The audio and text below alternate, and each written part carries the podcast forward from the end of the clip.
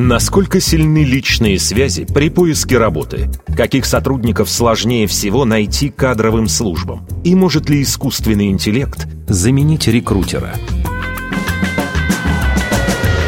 Подкаст «Коммерсант ФМ. Карьера».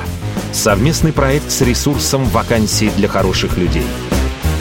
Михаил Гуревич, Ирина Контарева и специальный гость – президент SuperJob Алексей Захаров – Слушайте на сайте коммерсант.фм, в iTunes, Google Подкаст и на странице вакансий для хороших людей в соцсетях.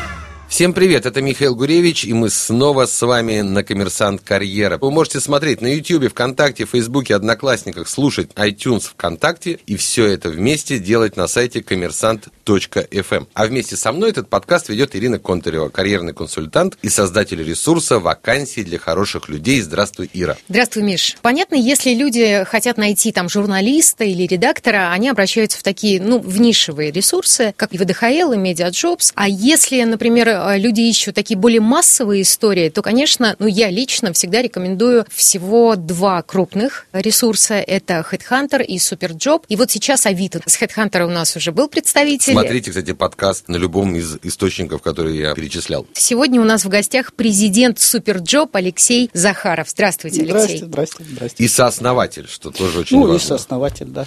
Я предлагаю начать вот с того вопроса, который мы как раз задавали его коллеге господину Жукову. Если руководитель HeadHunter, а то Миша Жуков. Да. Жуков, да. У каждого человека, который пользуется сайтами разного рода для поиска работы, для поиска вакансий, возникают вопросы, есть ли какие-то лайфхаки, которые позволят человеку улучшить как размещение своей вакансии, так и рекрутеру, HeadHunter улучшить поиск кандидатов на работу? Безусловно, есть, но на самом деле, если мы берем человека, который составляет резюме, то есть пишет о себе что-нибудь хорошее, да, то абсолютное тотальное большинство пишет что-то такое в виде «я делал». То есть я копал, я собирал, я искал. И очень мало кто пишет, я выкопал яму глубиной вот такой-то, да, я нашел там 20 грибов за 4 часа. Соответственно, когда рекрутер берет резюме супер топ-менеджера, вот мой опыт такой, из 20 резюме вот топов-топов, причем ты знаешь, что это люди умеют работать, вот они реально умеют работать. 18 полный отстой, то есть они просто похожи друг на друга, как две капли воды, и содержат ноль информации на 6 страниц. Одно туда-сюда, и одно, вот человек умеет писать резюме, не факт, что он умеет работать, кстати. Вот для того, чтобы рекрутер обратил внимание на резюме, ну, если мы говорим не про резюме грузчика, то там должно быть описание каких-то результатов, которых человек добился. Цифры, факты, название брендов, потому что на это обращает внимание руководитель того рекрутера, который ставит задачу. Да? Поэтому если у нас, не знаю, сталелитейный какой-нибудь завод, то понятно, что у нас где-то должны там миллиарды, миллионы тонн чего-нибудь такое. Как бы, вот, прямо в резюме? Ну, прямо в резюме, да, но если я вот что-то про большого и про металлы, значит, вот я не просто плавил металл, а сколько там моим началом этого металла выплавилось. То же самое, если мы пишем объявление о вакансии, кого-то к себе ищем. Но вот писать, что у нас белая зарплата, что у нас все по ТК, как бы, ну, вот это настолько скучно. Чем Общие слова, да? Молодая, там, здоровая команда, или там старая, там, вот мы много лет уже тут на рынке лидеры. Никому это не интересно, а вот, например, что интересно? Мы на Суперджобе сейчас завели историю с видеовакансиями. Просто взлетело, я не ожидал такого. Потому что иногда для очень многих профессий гораздо проще показать, чем объяснить. И на самом деле большинство людей, как выясняется, особенно вот помоложе, которые они визуалы, и проще общаться с помощью видео короткого и картинки, чем связать несколько слов, ну, потому что писать сложно, тяжело, а показать рабочее место, как оно выглядит. Это Пока... именно для вакансий? Это для вакансий, когда мы приглашаем людей на работу. Показать, как выглядит туалет, извините, в офисе, или показать, как выглядит туалет в офисе-то ладно, плюс-минус там туда-сюда, а вот показать, как на производстве выглядит туалет, это я видел разные производственные туалеты. И человек сразу понимает, как здесь относится к рабочим. Ходит ли в этот туалет начальник цеха. Ну и вообще понимает, хочет ли он там работать, да, в этих ну, условиях. Э, да, я не видел компаний без конкурентных преимуществ каких-то относительно других соседних. Ну, потому что когда у нас маленький киоск, не надо искать себе конкурентные преимущества относительно Газпрома. У нас их нет. Но и Газпрома нет у нас где-нибудь там на Ринмаре в этом смысле. Да? Но у нас есть какое-то конкурентное преимущество относительно соседнего киоска. Либо мы небольшими усилиями можем его создать. А есть какая-то статистика вот по количеству откликов на обычную вакансию и на видеовакансию? Ну, если там все сделано правильно, раза в три растет. О. Простой пример из нашей собственной практики. Мы тоже свои вешаем видеовакансии для своих, для суперджобовских вакансий. И недавно я завел такую историю, количество людей в офисе 200 человек. И я уже всех, к сожалению, по именам не помню, потому что у нас есть какой-то welcome, людям рассказывают, вот фотография президента компании, вот там сидит генеральный директор, но до прямого знакомства с некоторыми людьми может дойти через год, через два, через три. А я вообще люблю помнить людей по именам, поздравлять с днем рождения, здороваться, ну, как мне приятно просто, когда вот у нас нормальные человеческие отношения внутри коллектива SuperJob. И когда я почувствовал, что я перестаю узнавать людей, то есть я иду по коридору, не понимаю, это у нас соискатель пришел, это у нас там новый сотрудник, или это просто курьер, который чего-то принес и сейчас уйдет. Не очень хорошо. И говорю, давайте сделаем так. Вот новый сотрудник, давайте сделаем квест. Для новых сотрудников раздадим им карту офиса, покажем, где кто сидит из ключевых людей. Новый сотрудник, будь он программист, будь он клиентский менеджер, должен сам пойти и познакомиться с директором компании, с президентом компании, с главным бухгалтером, с главным по кадрам, да, кому он пойдет отпуск оформлять. Не ему будут рассказывать это там. Вот ты иди сам Представьте. Ну, потому что у меня, например, как президента, ну, к сожалению, нет времени до каждого добежать, спросить, как тебя зовут? А ты давно здесь у нас работаешь? Но у нового человека время есть. Поэтому давайте заведем так, что люди приходят, и они сами должны со мной познакомиться. И это такая интересная штука, потому что, ну как, вот если клиентский менеджер, который у нас должен работать с клиентами, знакомиться с ними, ублажать их, не в состоянии познакомиться с руководителем компании, ну что он там работает с клиентами? Да, если программист, приходя на работу в Superjob, где у нас терабайты бегают, там 70 человек программистов, сотни серверов, серверов, еще что-то, огромное количество сервисов внутренних, не в состоянии выяснить, как зовут директор компании, он не в состоянии будет выяснить и там нюансы задачи, которые ему надо решать. Рассказывают, приходит знакомиться девушка, стучит опасливо, здравствуйте. Ну, здравствуйте, заходите. Я говорю, не беспокойтесь, присаживайтесь, как вас зовут? Она говорит, Негора. Я говорю, о, какое интересное имя. Ну, там предки где-то и в Иране есть, а сама девушка из Самары. Пять лет проработал в одном из крупнейших, суперизвестнейших брендов российских, в огромном колл-центре, дошла там, до каких-то руководящих позиций, устала, приехала сейчас в Москву. Вот она э, раскрепостилась через какое-то время. Я говорю, ну, свежим взглядом, что у нас тут такое, почему вы к нам пришли работать, а не куда-то еще. Говорит, вы знаете, я вот когда была на собеседовании, сижу, а тут кто-то мимо проходит и здоровается, а потом еще кто-то проходит и здоровается, а потом еще кто-то проходит и здоровается. Я говорю, а где все грустные люди с хмурыми лицами, думаю, куда же они тут подевались, как бы, что-то вот все ходят и здороваются. Потом, значит, по своему собеседованию мне что-то показали, еще что-то. И я, говорит, вышла, маме звоню, говорю, не знаю, как они, а я хочу у них работать. Я слушаю, думаю, ну, приятно. Я говорю, ну, а еще что? А еще, ну, вот у вас чудеса. Ну, я второй день на обучении, у вас, говорит, есть тестовый сервер, где можно понажимать все кнопочки, еще что-то. Там, где я раньше работала, там, типа, сразу тренируйся на клиентах, на живых. А у вас, оказывается, можно, значит, на кошечках потренироваться, и не страшно потом выходить на клиента. Говорит, как круто. И дальше она что-то мне еще начинает рассказывать, как круто. Я говорю, все. В процессе ко мне заходит ее непосредственный руководитель и генеральный директор, ну, там что-то обсудить. Я говорю,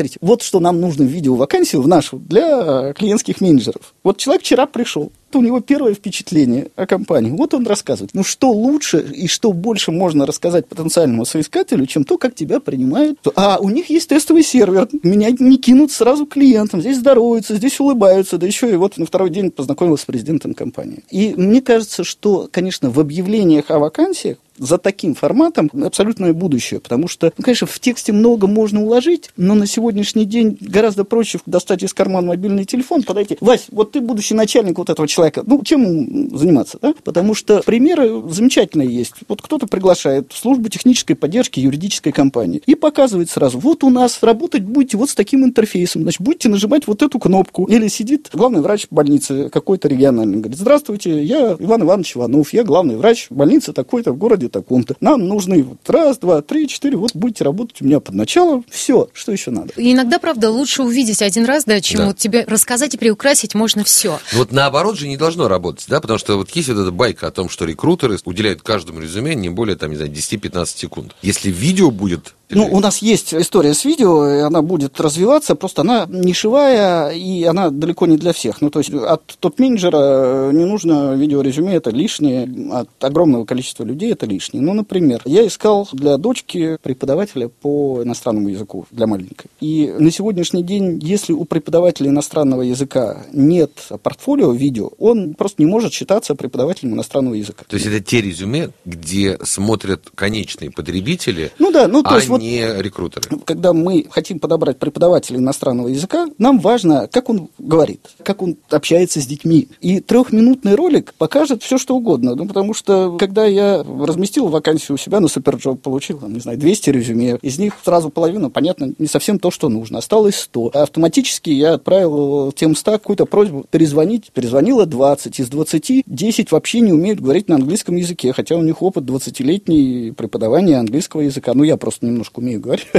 Потому что Чукча не читатель. Да, я, я немножко слышу. Да, осталось 10. 10 оставшимся, которые по телефону умели говорить на английском языке, ну, я понимаю, они говорят на, на языке. Я говорю, а пришлите мне видео. Прислали трое. И вот я выбирал реально из троих, ну, потому что там было из чего выбирать, и можно было понять, ага, это вот скорее подойдет именно там, дочке, ну, потому что это для детей, это для взрослых. Поэтому в целом видеорезюме такая тяжелая, сложная история, потому что люди не актеры, и если человек начинает записывать видеорезюме, он, как правило, выглядит отвратительно. Это самое мягкое выражение, как можно представить. Коммерсант FM Карьера. Совместный подкаст с ресурсом «Вакансии для хороших людей». Поскольку вы главный тестировщик своей площадки, скажите, кого все-таки лучше искать через Superjob? На Superjob на сегодняшний день больше 25 миллионов резюме, даже, наверное, уже около 30 миллионов резюме. Это те люди, которые на связи, по которым есть фамилия, имя, адрес электронной почты, как минимум, и какой-то послужной список. Экономически активное население России 76 миллионов человек. То есть каждый третий. Э, убираем отсюда жителей вот совсем маленьких деревень, которых много, но которые этим всем не пользуются. Убираем полицию полицию и армию, хотя первый полк э, ДПС и конный полк полиции наши клиенты уже много-много-много лет. Какая прекрасная и, реклама, да? да? И, Мы сформировали первый полк милиционеров ДПС. Э, значит, и сопровождение с мигалками для Кремля набирают через суперджоп, это тоже происходит. Но армия все равно это миллионы людей, поэтому от тех, что остались сверху 25 миллионов, можно половину смело убрать. Ну, останется миллионов 10-15 людей, которые находятся на рынке труда и которых нельзя найти через суперджоп так или иначе. Остальных всех через суперджоп найти Но можно. все-таки есть какая-то специализация? Которую прям лучше искать через суперджоп, ну, вы понимаете, хорошо сложно. закрывается. Я могу сказать, чего лучше не искать. Сложные, да? Самая сложная вакансия – это секретарь генерального директора в малый бизнес. Вот сложнее вакансии для рекрутера не существует. Кто бы мог подумать? А дальше сложнейшая вакансия – это менеджер по продажам, когда их нужно больше одного. И если мы про лайфхаки, очень часто, особенно в каких-то hr форумах, в Фейсбуке, во Вконтакте, приходит неопытный или не очень опытный рекрутер, попавший в большую какую-то историю, ему поручили найти 100 менеджеров по продажам. Естественно, это не работает, потому что не должно. Где вы ищете менеджеров по продажам. Ну, я вот весь измучился, нет менеджеров по продажам наших вот либо никому не нужных плюшек, либо нашего сверхсложного оборудования. Я много лет назад сформулировал, у меня это вот написано текстик, который я когда такое вижу, я просто копи-пейстом вставляю, потому что смысл такой, что менеджеров по продажам, если нужно больше одного в год, найти невозможно, их просто не существует никого, кто умел бы и хотел бы пойти и продавать наши плюшки, потому что если он умеет и хочет, он продает плюшки там, и у него все хорошо. И мы ему вряд ли сможем... Или продают свои плюшки. Ну, или продают свои плюшки. Ну, то есть, одного мы как-то можем еще там переманить, схантить, еще что-то. Но двоих мы уже не найдем, их не существует. То есть, если кто-то считает, что у него есть какой-то продукт, и он сейчас где-то пойдет на Superjob или на HeadHunter и найдет за любые деньги менеджеров по продажам, которые будут эффективно продавать его продукт, не найдет нигде такого даже вот не бывает и ни у кого не бывало. Поэтому мы идем на Superjob, смотрим людей, которые более-менее в теме нашего продукта. Дальше их приглашаем, начинаем учить продажам. 100 человек человек учат, 10 начинают продавать, у одного получается, и вот так вот потихонечку, потихонечку. То есть для продажников работает исключительно воронка исключительно, продаж. Да, на самом деле для любой специальности работает воронка, но для продажников она наверху должна быть очень-очень-очень широкая, а внизу она не очень большую. Вот есть у нас один такой агрессивный современный банк, он э, приглашает десятки тысяч людей в месяц на собеседование. Вот приглашает всех. Вот кого сумели найти, приглашаем всех. Дальше из тех, кто дошел, значит, их тестируем, и дальше начинаем учить. Из тысячи один потом начинает эффективно работать работать. И другого способа, ну, просто если у нас не в продаже дорогих кредитов, и нам не нужны десятки тысяч людей, которые будут продавать или втюхивать эти кредиты кому-то там, то масштабы, конечно, не те, но способ ровно тот же самый. То есть найти готовых невозможно, но найти людей потенциально способных можно. Superjob, берем, учим, продаем. Вы упомянули название своего главного конкурента. Давайте вот поговорим о конкуренции вообще и о распределении долей на рынке. Во-первых, почему HeadHunter стал именем нарицательным? По факту, а Superjob нет. Смотря в каких областях. Я Ну, говорю вот как человек, который, например, Ну, не вы связан. человек из... Нет, вы человек из медиа, поэтому есть некая такая старая мифология, например, что в медиа людей лучше подбирать на HeadHunter е, а что, например, на Superjob е лучше подбирать бухгалтеров или инженеров. Соответственно, мне больше нравятся бухгалтера, потому что их просто требуется больше, чем.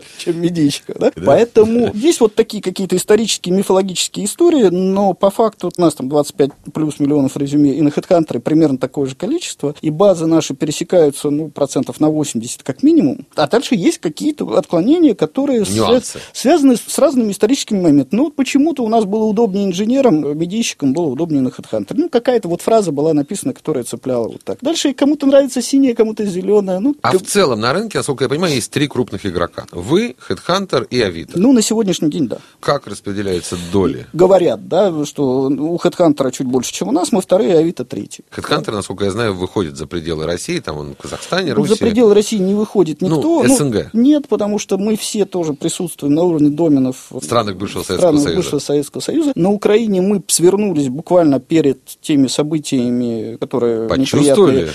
Ну, там такая была с точки зрения нашего рынка планета Шелезяка, что называется, что вот ловить там было нечего. Мы несколько лет туда проинвестировали и поняли, что бесполезная история. И наши коллеги Headhunter сворачиваются там тоже на Украине, потому что ничего там ловить не получилось. А Авито, который третий игрок, он как бы вот растет сейчас, наступает? Вы чувствуете конкуренцию? Не очень, потому что разные сегменты. То есть у них совсем масс-маркет такой. Ну, это нижний масс-маркет, причем это емкий сегмент, все хорошо. Но мы и Headhunter в свое время его не взяли, просто потому что репутационные риски были слишком высоки для этого сегмента, а мы всегда позиционировали, что у нас проверенные вакансии, что у нас нет мошенников среди работодателей. Авито вырос на том, что можно было все что угодно. Сейчас они тоже начинают как-то фильтровать. А в чем вы круче своих конкурентов? Мы круче, как минимум, в клиентском сервисе, потому что любой человек у нас бесплатно может получить консультацию, как лучше составить свое резюме. При этом, конечно, клиентский сервис, если 10 лет назад я мог любую часть тела дать на отсечение, включая голову, что у Superjob самый крутой, самый лучший, самый отзывчивый клиентский сервис B2B в стране, что даже близко ничего не существует. На сегодняшний день я, конечно, говорю, что у нас просто великолепный клиентский сервис, но вот уже любую часть тела на отсечение я не дам, что по всем параметрам мы самые лучшие, потому что иногда куда-нибудь ты звонишь или что-то покупаешь в каком-то электронном магазине, и ты видишь, вот я просто иногда получаю вах, а мы так не умеем, я бегу к себе, говорю, ребята, То есть, смотрите, в общем, культура на рынке поднялась. вот катастрофически. За 10 лет мы улучшились очень-очень сильно. В целом рынок, в целом обслуживание клиента, в целом умение улыбаться по телефону, умение отзваниваться, фиксировать пожелания клиента, перезванивать, сообщать, что курьер приедет через час. Решать проблемы клиента. В том числе, да, сравнивать в целом рынок электронной коммерции, и не только электронной, вообще вот такой сферы услуг, клиентоориентированности, что было 10 лет назад, мы уже забыли. Меня впечатляют, когда вот Superjob отзванивается через минуту, а мне здесь отзваниваются через 10 секунд. Я бегу, ну как, ну почему, вот мне там отзвонились, а здесь я вот протестировал, а мне позвонили через 45 секунд. Говорит, ну мы смотрели CRM, историю отношений с клиентом, я говорю, вы наберите сначала клиент, потом смотрите историю отношений. Коммерсант FM Карьера. Совместный подкаст с ресурсом «Вакансии для хороших людей». Я прочитала, что вы разработали нейросеть, заполняющую резюме соискателя по его фотографии. Как это работает, я не поняла. Если упрощенно, то очень легко отличить водителя такси от неводителя такси, если он снят на рабочем месте, например. Да, вот сейчас нас сними и предположить, кто мы по профессии, с очень большой вероятностью любая нейросеть скажет, что мы радиоведущие. Поэтому какие-то вещи очень-очень простые, но пока мы эту историю отключили, потому что когда мы ее запустили, это был наш такой первый опыт, и вроде как на своих массивах данных мы добились точности распознавания, ну, в целом где-то там 88% по 500 базовым профессиям, а по каким-то, ну, там, до 99%. Ну, если вот таксист снят за рулем такси, и там шашечка. Всё Да, понятно, ну, все, да. все понятно. Но когда мы это запустили, то веселуха началась, потому что пользователи наши начали тестировать это все, а у нас обучаемые. И троллить как бы, Да, да? история, да. Ну, давай вот ежика, а давай голова ежика, давай ежика в бикини. Ну, в общем, все поигрались. Ну, поигрались, мы поняли, что такая, как вот веселуха годится, как э, прикладная история все-таки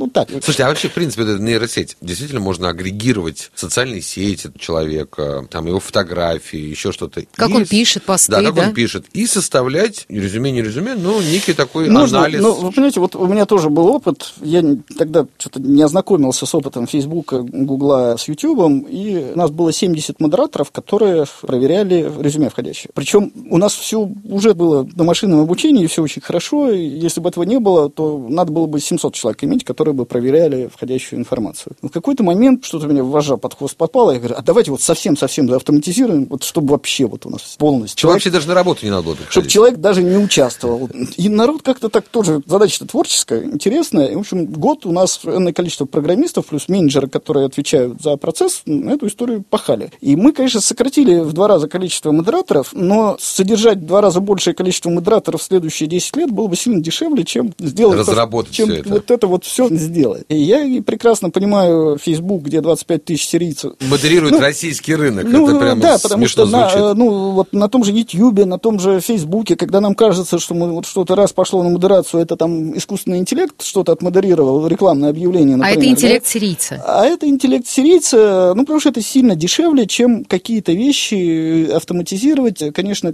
какие-то вещи работают, типа AlphaGo, которая выигрывает у Лисидоля в год, да? но это пока еще, в общем, не панацея. Поэтому искусственный интеллект искусственным интеллектом. В каких-то прикладных вещах он замечательно работает. Например, диагнозы инсультные э, искусственный интеллект ставит на 50% точнее, чем самый профессиональный доктор. Там, где понятный массив данных, там, где можно его прочитать, то есть в медицине очень много уже искусственного интеллекта, его будет прибавляться. А вот в рекрутинге я про искусственный интеллект достаточно скептически. Я бы хотел, Алексей, перейти на личности, так как вы сделали в своей жизни очень важный шаг. Вы покинули пост SEO, генерального директора, отошли от операционной деятельности, став президентом компании. И это огромная проблема для российского рынка, как мне кажется. Очень часто у нас создатели бизнеса засиживаются как бы на своей операционной деятельности, тем самым, наверное, в какой-то момент даже вредя, собственно говоря, своему детищу. В какой момент вы решили уйти от операционной деятельности, как вам это далось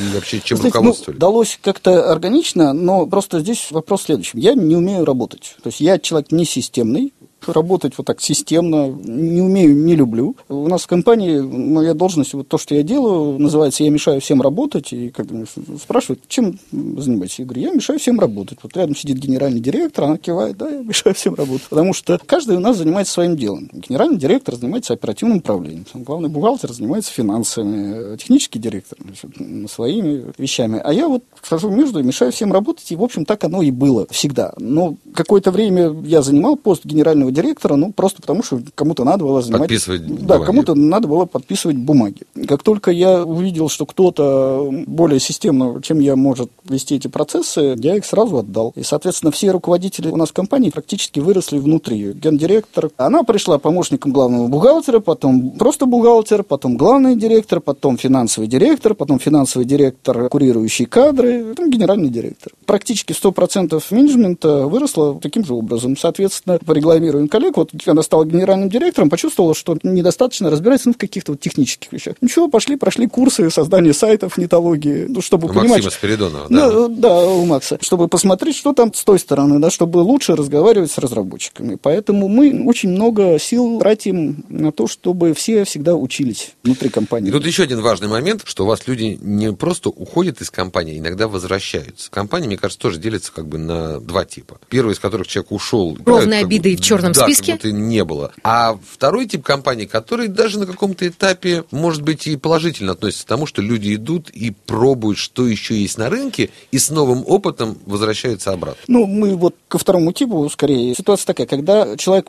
покидает компанию по инициативе компании, то редко возвращаются. Хотя есть прецеденты, но они очень редкие. А вот когда человек покидает компанию по своей инициативе, то мы всегда welcome back, и очень много таких прецедентов. Много таких? Да, много. Ну, то есть это ну, десятки, наверное. А то есть как, человек уходит с одной позиции и, соответственно, возвращается уже на более высокую? Не обязательно. Человек уходит с одной позиции, возвращается на ту же самую позицию. Очень много историй среди разработчиков, программистов. Ну, то есть люди уходят, как правило, не в лучшие компании, там какие-то собственные стартапы чего-то там пробуют, людей куда-то хантят или там пожить на Бали и вернуться. Ну, поиграли в стартапы, дальше возвращаются в большую историю, поработали, значит, опять, может быть, появляется какая-то история. Новая и, мотивация. Да, и мы на это смотрим совершенно нормально. Ну, не считая того, что у нас все-таки наполовину, как минимум, коллектив женский, достаточно молодой, соответственно, у нас такой постоянный конвейер в декрет девушки уходят, возвращаются. Ну, кто-то возвращается на чуть более высокие позиции, снова начинает. То есть, ну, процесс идет. Я считаю, что это вообще прекрасно. То есть, когда вот компания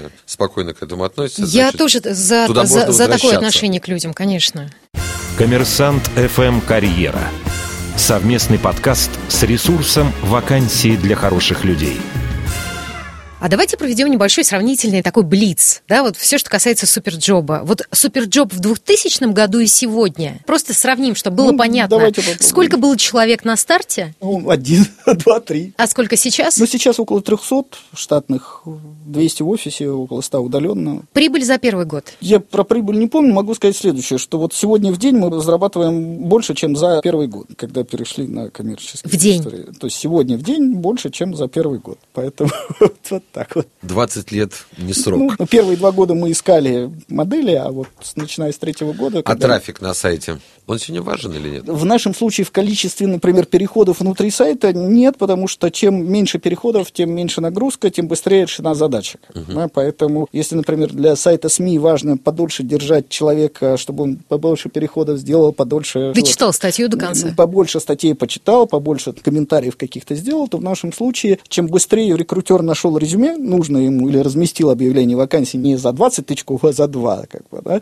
тем лучше, потому что он больше успеет сделать ну, да, другой есть... работы, больше будет нам благодарен. То же самое про человека. Если он не тысячу вакансий посмотрел, прежде чем найти две интересные для него, а посмотрел, вот две на две откликнул с одним тычком мышки и ушел, и слава богу. Здесь такая история. Скажите, а мы очень часто говорим про такое явление, как пост-веб, то есть когда уже люди пользуются не сайтом, например, медиа, а потребляют информацию на других носителях, в смысле в мессенджере, социальной сети, на мобильных платформах, то есть какой-то ну, вынос информации. Больше вот половины у вас. уже, больше половины. Но это на мобильной платформе. А да. вот такой вот поствеб, в смысле, например, поиск работы, не знаю, через Телеграм. Ну, у нас есть какие-то каналы в Телеграме, сети. но это такие нишевые истории, которые не рабочие пока. И практически все соцсети выходили на то, чтобы что-то там сделать. Но там просто, если в какой-то группе кто-то начинает кричать, а вот нет ли у кого-то хорошего мальчика? А если их двое? А если их трое?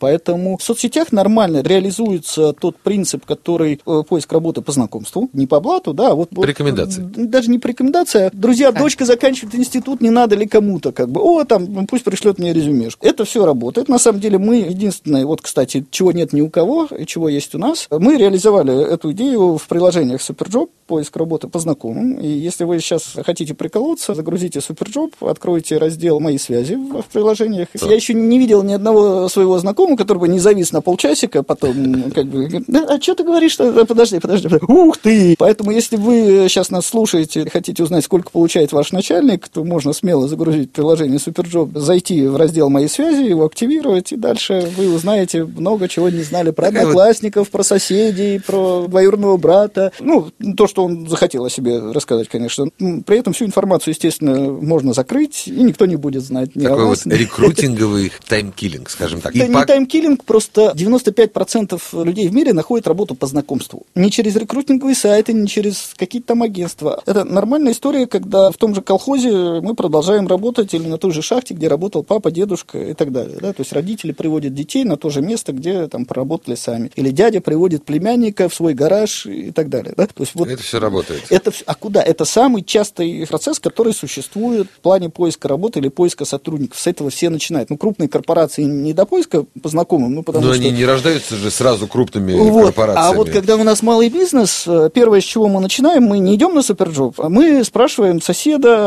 значит, знакомых, а не надо ли кому, если вот никому не надо или тогда мы ничего не нашли, тогда мы идем на суперджоп. Да, к сожалению, время уже вот заканчивается. Задам такой вот параллельный вопрос, который ранее я задавал вашему конкуренту. Бытует мнение, что топ-менеджеры и вообще высокооплачиваемые специалисты, ну, не камильфо им размещать свое резюме на вот таких вот массовых хедхантерских рекрутинговых сайтах. Ну, потому что ты присылаешь ссылку, угу. типа, на Superjob, там, или на HeadHunter, или на Авито. Не понтово. Понимаете, надо договориться о терминах по поводу топ-менеджеров ни один мой знакомый топ-менеджер, в моей интерпретации, да, работу никогда в жизни не искал, не ищет и искать ее не будет. Потому что на то он и топ-менеджер, что работа всегда ну, его С ищет. какого дохода? Вот? Это вопрос недоходный. Это вопрос э, безусловных компетенций, которые безусловным образом приняты рынком, отраслевой средой. И доход, в общем, всегда такой, какой ему нужен. То есть топ-менеджер выходит практически всегда на своих условиях. Если он по каким-то причинам теряет работу, он может три года пережидать, потому что есть уровень топ-менеджмента, момента просто нет второй такой позиции равной, с которой ты не потерял работу, а там покинул ее по каким-то причинам. Она, может быть, откроется там через год, может, через два, может, никогда. Поэтому, если никогда, ты продолжаешь заниматься благотворительностью какой-то там, чем-то там, ну, да. социальным, потому что у тебя есть на жизнь. То есть, у тебя работа не является средством для добычи... И вот такие приятели, знакомые вот, не вот размещают. Такие, конечно, нигде. А вот если ты не такой,